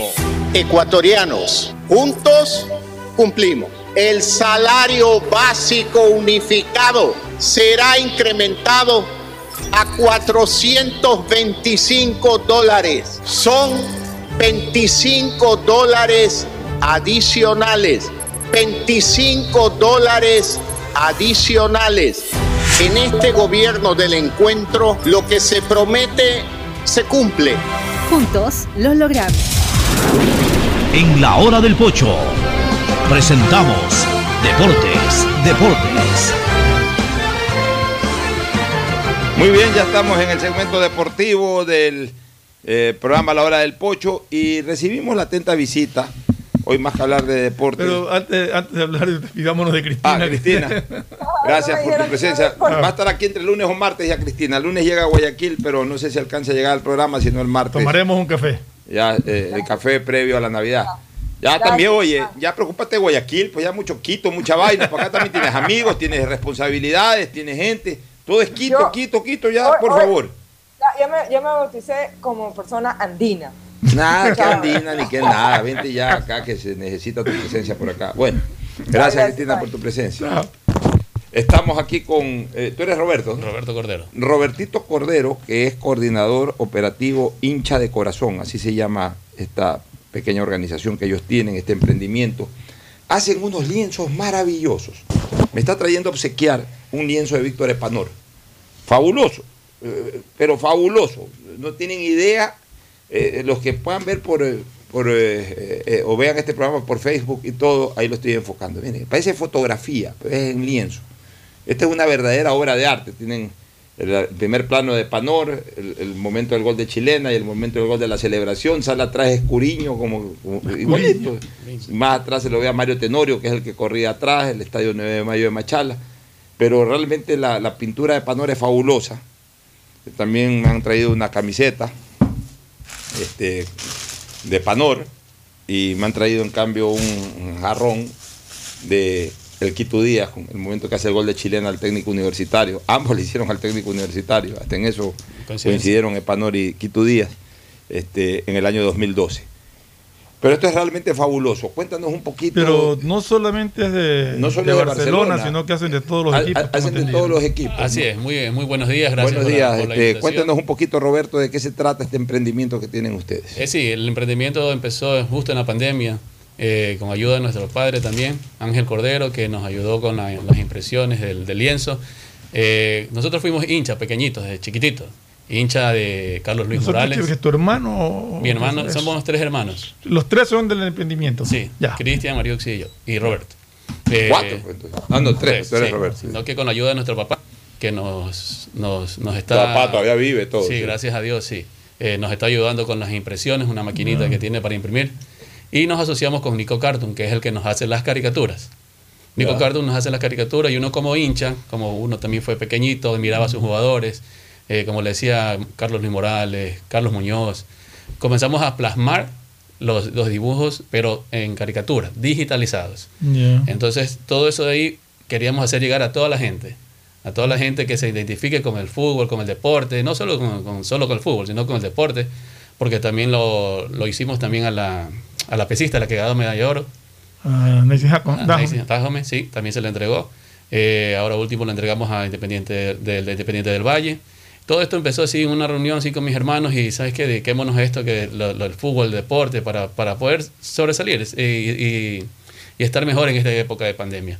Eh, comenzamos a plasmarlo en lienzo, en camisetas y en tazas. Pero el, el lienzo es un solo tamaño o tú puedes pedir el tamaño que quieras. Eh, no, el, el- es variedad de tamaño, sino que nos enfocamos a algo más pequeñito por, Ya. por lo económico, ¿no? Ya. De, de, de Melé también tienes. Eh, de- tenemos MLE, de de Independiente del Valle, Pero, Barcelona. ¿Solamente deporte o se- una empresa podría pedir eh, algo específico relacionado con sus personajes? Eh, no, deportes no. Eh, tenemos, eh, podemos hacer eh, De presidentes de la presidentes de la República. Podemos hacer adornos De para, alcalde, para casas. No, esto es maravilloso. Es más, voy a proponerle hoy día a nuestro principal Andrés Muy Mendoza bonito. Paladines para mandar a hacer eh, una, una especie como de galería de los grandes personajes de, de la radio en estos 77 años. Dime una cosa, este, ¿y qué tiempo te toma hacer cada cuadrito de esto? Eh, cada, cada dibujo, cada caricatura digitalizada toma dos a tres días plasmarlo. De cada persona. De cada persona, sí. De cada persona. O sea, es un trabajo muy artesanal. Sí, es ¿Y, que- qué costo, ¿Y qué costo tiene? Eh, lo que ya tenemos en stock ahorita, como el que le mostramos de, de, de Panor, es, tiene ya 20 dólares, porque ya está en, en- en- ya tenemos, ya tenemos dibujado, ya, ya habíamos hablado con Nico. Pero cada dibujo que ya venga ya tiene un valor de 100 dólares por el trámite y por el tiempo. A cada, cada cuadrito Cada 100 cuadrito, dólares. sí. Es porque demora en dibujar y plasmarlo y todo eso. No es, la gente piensa que es un copia y pega de Google y no es así. Es dibujado, es como si estuviera No, dibujándolo en, ve, hoja. se O sea, un, un- un- un- Es como un uno- retrato dibujado a mano. Uno de estos vale 100 dólares. No, y el que tenemos en stock. No, eso 20 no, pero me refiero si se manda a hacer uno. Sí. Y si te mandan a hacer en volumen, ahí claro, ahí ya bajaría el precio. Ahí bajaría el precio. Las camisetas usan la misma. Las camisetas usamos el mismo diseño. mismo diseño, y solo y ustedes mismos acá. hacen la camiseta. Nosotros también tenemos, a- como somos eh, las impresiones, sí. Nos agrupamos con una persona y nos ayuda a hacer la- las impresiones en, en la- en las camisetas y en las tazas. Muy interesante realmente. Este, las personas que quisieran tener información, por ejemplo, si quieren visitar eh, la galería para ver qué estás vendiendo, Eh, sí, tenemos, estamos en Facebook como hincha de corazón. hincha de, De corazón, corazón. hincha En de corazón, en Facebook. En Instagram tenemos arroba corazón de hincha. Eh, en Instagram es al revés, arroba corazón de hincha. Y en Twitter es arroba corazón subguión bajo hincha. Y, y Twitter es arroba corazón subguión bajo hincha. hincha. Ya, y si quieren ir a algún lugar a ver eh, lo que tienes en stock, Claro, ¿hay algún sí. sitio? Sí, estamos en, ahorita en el, en el City Office, en el sexto piso 619. ¿Dónde es el City Office? eh, al lado del City Mall. Al lado del City Mall. Sí. Ya, eh, del City Mall, la City Mall, Alborada. sí, de la Alborada. En el Ahí City Office, ¿en qué piso? El piso 6. Ya, pero lo mejor va a ser eh, quizás tomar contacto por redes sociales. Claro, por redes sociales. Yo hoy en mi red social voy a subir esto porque la verdad que me parece espectacular. Te voy a ayudar eh, con, con alguna difusión en Instagram y en, y en Twitter y en otros espacios también voy a señalar al respecto. Pero, pero es algo, algo fabuloso realmente. Yo, yo te felicito porque es un muy bonito trabajo. Está, está bien enmarcado. Evidentemente ya lo dan enmarcado y todo. Claro, lo damos, lo damos ya puesto en los bastidores. No enmarcado, No, sino en- en puesto en los bastidores. Oh, es sí. en bastidores, sí, realmente no es en marco. es- Sí. sí, sí. Sino que ya lo dejamos a opción del cliente que Y es puede en poner- lienzo, ¿no? Es lienzo, sí. Es impreso en Esto es lienzo. muy, muy lindo. Estaba en pensando que todos aquellos que tengan suites en el estadio de Melec de Barcelona, Pueden poner de alguna para, figura. claro, como para. Y ahí podrían comprar de stock para que les salga más barato. Claro, o sea, esto exacto. de los 100 dólares y si es por volumen un poco menos es ya si quieren mandar a hacer para eh, instituciones, eh, expresidentes de las empresas, Exacto. gerentes generales, eh, eh, protagonistas, y, y eso es otra cosa. Claro. Pero para los hinchas del fútbol, piden en stock, me imagino que deben de tener en stock algunos jugadores. ¿no? Exacto, sí. Tenemos algunos Por lo menos los jugadores más importantes de los equipos. Exacto, tenemos de Por ejemplo, de Melec, ¿de quién tienen? MLE ahora último lo hicimos No, pues a- no ahora último, hablemos No. de la gente de atrás. de- No, pero ahora último que le hicieron, dice. Ahora o lo sea, último no, que le hicimos, sí, le ¿A hicimos al arquero de MLE. Ah, pero Pedro no es Ortiz. ídolo todavía. Pero como recién empezó. Pero de la gente ídolo de, del Emelec. de la gente ídolo MLE tenemos a eh, el Ñato García, que lo, ya lo tenemos dibujado, pero no lo teníamos plasmado todavía así en, en Ya, lienzo. pero si por ejemplo alguien pide a Ñato García 20 dólares, pues ya está dibujado. Exacto, sí, ya. Ya, El o Ñato sea, digamos que está en stock, es Hecho Cárdenas, el Juárez. Cárez no, Claro, no, soy- ellos, ellos todavía no Juárez lo tenemos no. Tenemos eso a- que- Es que como recién empezamos, de- nos dedicamos primero a los, a los jugadores que estaban justo ahorita. Por ejemplo, en la- lo que quedó campeón eh, Burray, con la, Ya. Copa, Liber- con la Copa del 2020 que dio la Vuelta Olímpica en Quito. Tenemos a Insúa, Rubén Darío Insúa. Al Quito. El Quito Díaz también que ya llevó su cuadro. Ya, papá le embola Emelec, pues. Emelec porque también se le entregó. Hasta compran más, eh, Emelec. son más vender. Al MLE también se le entregó. plata. Así es, a Sebastián Rodríguez se le entregó personalmente. Ah, tienen de Sebastián Rodríguez. Así es, se le entregó a. Sebastián Rodríguez, se le entregó a el cuadrito de Cuenca cuando cumplió 50 años. Ya. Es muy bonito, se lo, se lo hicimos llegar también al Cuenca. Bueno, perfecto. Te agradecemos mucho, Roberto, y gracias por tu presencia y ya vamos a ayudar, felicitarte y ya vamos a ayudar a promocionarte un poco esto. Recuérdese que los empleados que hasta diciembre cobran sueldo básico de 400 dólares, desde enero van a cobrar 425 dólares. Ecuatorianos, juntos cumplimos. El salario básico unificado será incrementado a 425 dólares. Son 25 dólares adicionales. 25 dólares adicionales. En este gobierno del encuentro, lo que se promete se cumple. Juntos lo logramos. El siguiente es un espacio publicitario apto para todo público. El dragado va porque va. La última vez que se dragó el río Guayas fue hace más de 53 años. Y vamos a cambiar esa historia.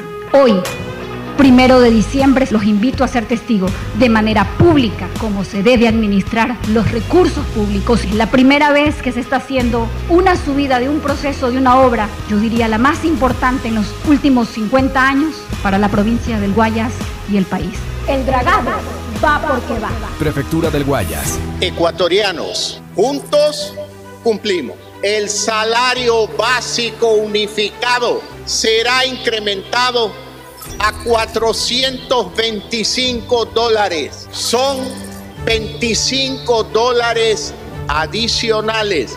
25 dólares adicionales. En este gobierno del encuentro, lo que se promete se cumple. Juntos lo logramos.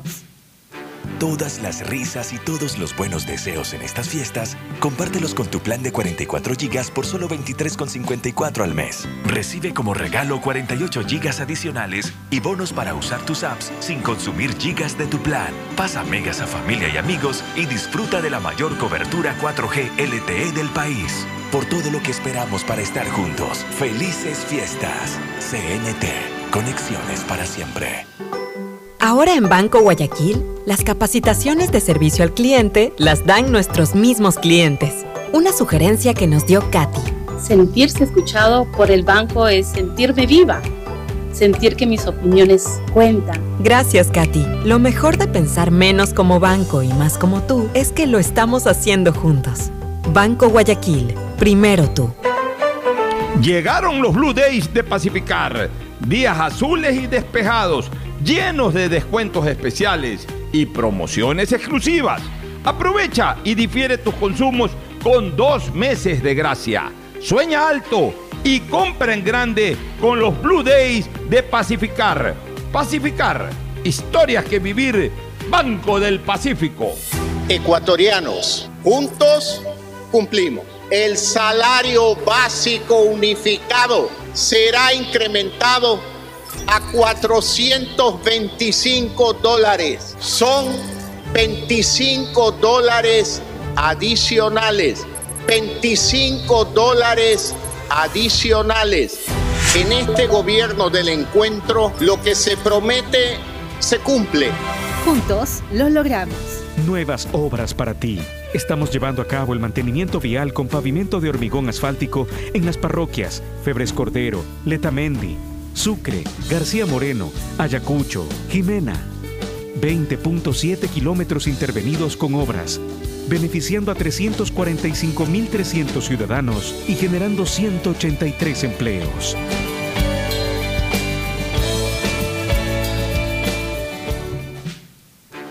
Las miradas y todos los buenos deseos en estas fiestas, compártelos con tu plan de 28 GB por solo 16,27 al mes. Recibe como regalo 48 GB adicionales y bonos para usar tus apps sin consumir gigas de tu plan. Pasa megas a familia y amigos y disfruta de la mayor cobertura 4G LTE del país.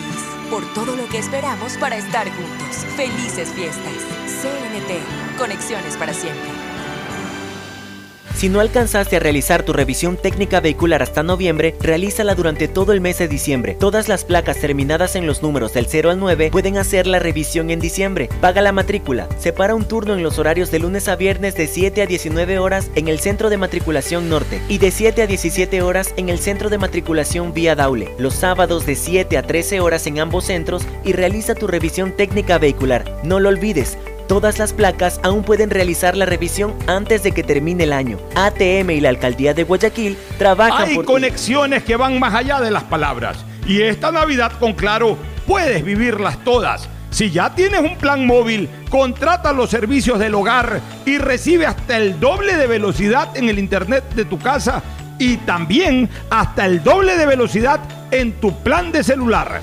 Encuentra en Claro la mejor opción para ti y tu familia, porque con Claro conectados podemos más. Ecuatorianos, juntos cumplimos. El salario básico unificado será incrementado a 425 dólares. Son 25 dólares adicionales. 25 dólares adicionales. En este gobierno del encuentro, lo que se promete se cumple. Juntos lo logramos. Qué hermoso que está el día de hoy, soleado y despejado. Es que llegaron los Blue Days de Pacificar, días llenos de descuentos especiales y promociones exclusivas.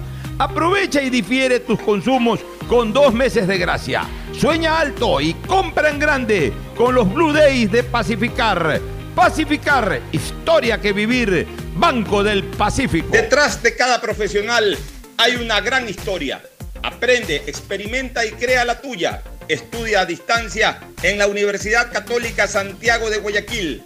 Contamos con las carreras de marketing, administración de empresa, emprendimiento e innovación social, turismo, contabilidad y auditoría, trabajo social y derecho. Sistema de educación a distancia de la Universidad Católica Santiago de Guayaquil, formando líderes siempre. Ecuatorianos, juntos cumplimos. El salario básico unificado será incrementado a 425 dólares. Son 25 dólares adicionales. 25 dólares adicionales. En este gobierno del encuentro, lo que se promete se cumple. Juntos lo logramos. El dragado va porque va, va porque va. Soy Susana González y te cuento todo lo que debes saber del dragado. Seguro te estás preguntando por qué es importante dragar el río Guayas. Porque evitará la pérdida de cultivos y animales, garantizando que los alimentos lleguen del campo a tu mesa. Esta es la obra más esperada por la provincia y el Ecuador entero. El dragado va porque va, va porque va. Prefectura del Guayas. En Banco Guayaquil, hoy tenemos la red de servicios bancarios más grande del país y abrimos un nuevo autobanco en Quito, algo que nació de escuchar a nuestro cliente Luis. Es muy agradable sentirse escuchado por el banco, sentir que, que la petición que tú hiciste se cumplió y, y en poco tiempo. Gracias Luis. Lo mejor de pensar menos como banco y más como tú es que lo estamos haciendo juntos. Banco Guayaquil, primero tú. Hay sonidos que es mejor nunca tener que escuchar. Porque cada motor es diferente. Desde hace 104 años, Lubricantes Gulf mantiene la más alta tecnología y calidad en línea de aceites para motores a diésel y gasolina. Está hecho con una fórmula especial para dar excelente protección a todo tipo de motores, evitando el desgaste prematuro de pistones, anillos y árbol de levas, ayudando a mantener limpio el motor y libre de depósitos que se forman por las altas o bajas temperaturas. Dele a su motor lo que se merece. Lubricantes Gulf, la más alta tecnología en lubricación. 104 años preservando la vida de su motor. Lubricantes Gulf. Gulf es más lubricante.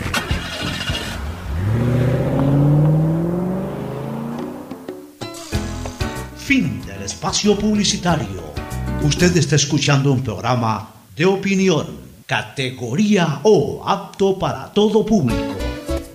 Muy bien, este, nos vamos a un acto del sistema de emisoras Atalaya por los 77 años de su fundación, que lo estaremos ya conmemorando o recordando de manera exacta el próximo domingo, pero desde ahora comienzan también las festividades aquí en Atalaya. Un saludo a nuestra sintonía, especialmente a Toño Martínez, a Marcos Viteri, que siempre nos acompañan. Este programa fue auspiciado por... Auspician este programa. Aceites y lubricantes Gulf, el aceite de mayor tecnología en el mercado. Acaricia el motor de tu vehículo para que funcione como un verdadero Fórmula 1 con aceites y lubricantes Gulf. ¿Quieres estudiar, tener flexibilidad horaria y escoger tu futuro? En la Universidad Católica Santiago de Guayaquil trabajamos para el progreso en educación, ofreciendo cada día la mejor calidad y para ello estamos a un clic de distancia. Escoge la carrera de tu vocación. Puede ser marketing, administración de empresas, emprendimiento e innovación social, turismo, contabilidad y auditoría, trabajo social y también derecho. Consulta en nuestra página web mayor información y esquemas de admisión. Universidad Católica Santiago de Guayaquil, formando siempre líderes. Hay conexiones que van más allá de las palabras y esta Navidad con Claro puedes vivirlas todas. Si ya tienes un plan móvil, contrata los servicios del hogar y recibe hasta el doble de velocidad en el internet de tu casa y también hasta el doble de velocidad en tu plan de celular. Encuentra en Claro la mejor opción para ti y tu familia, porque con Claro conectados podemos más. En Banco Guayaquil no solo te estamos escuchando, estamos trabajando permanentemente para hacer cada una de tus sugerencias, porque lo mejor de pensar menos como banco y más como tú es que lo estamos haciendo juntos. Banco Guayaquil, primero tú. Buenas, doña Carmen, deme una librita de arroz, porfa. Buenas, joven, ya le damos. Oiga, doña, ¿no le molesta la hora que está aquí frente a su tienda? Mire, joven, más me molestan los malos olores del sector y esta obra de MAPAP y la alcaldía es para cambiar de aire en nuestra ciudad. La plena, doña Carmen, no lo había pensado, pero tiene razón. El cambio se respira gracias a la nueva planta Los Merinos, que se encarga de controlar y encapsular los olores, mejorando la calidad de vida de la gente y las condiciones ambientales del río. En EMAPAC y Alcaldía de Guayaquil, contamos contigo. Todos los abrazos todos esos besos y todas las fotos que vas a tomar esta Navidad. Compártelas con tu nuevo Samsung A32. Cómpralo en tu plan de 28 GB en 24 cuotas desde 32,27. Recibe 54 GB adicionales y un aro de luz para tus TikToks. Por todo lo que esperamos para estar juntos. Felices fiestas. CNT. Conexiones para siempre. El dragado va porque va, va porque va. Soy Susana González y te cuento todo lo que debes saber del dragado. Seguro te estás preguntando por qué es importante dragar el río Guayas. Porque evitará la pérdida de cultivos y animales, garantizando que los alimentos lleguen del campo a tu mesa. Esta es la obra más esperada por la provincia y el Ecuador entero. El dragado va porque va, va porque va. Prefectura del Guayas. Estamos en la hora del pocho. Gracias por su sintonía. Este programa fue auspiciado por... Encuentra en Claro la mejor opción para ti y tu familia. Hay conexiones que van más allá de las palabras y esta Navidad con Claro puedes vivirlas todas, porque con Claro conectados podemos más. Aceites y lubricantes Gulf, el aceite de mayor tecnología en el mercado. Universidad Católica Santiago de Guayaquil y su plan de educación a distancia formando siempre líderes. El dragado del río Guayas va porque va, va porque va, Prefectura del Guayas. En Banco Guayaquil no solo te estamos escuchando, estamos trabajando permanentemente para hacer cada una de tus sugerencias, porque lo mejor de pensar menos como banco y más como tú es que lo estamos haciendo juntos. Banco Guayaquil, primero tú. Se acerca la época invernal y la Alcaldía de Guayaquil, a través de EMAPAC e Interagua, ejecuta el Plan Anual de Mantenimiento del Sistema de Aguas Lluvias. Son 182 canales de drenaje pluvial intervenidos. Se recuerda a la ciudadanía que es indispensable su colaboración, evitando botar basura en los canales, ductos y sumideros que podría provocar Juntos construimos la nueva ciudad. Todos los abrazos, todos esos besos y todas las fotos que vas a tomar esta Navidad. Compártelas con tu nuevo Samsung A32. Cómpralo en tu plan de 28 GB en 24 cuotas desde 32,27. Recibe 54 GB adicionales y un aro de luz para tus TikToks. Por todo lo que esperamos para estar juntos. Felices fiestas. CNT. Conexiones para siempre.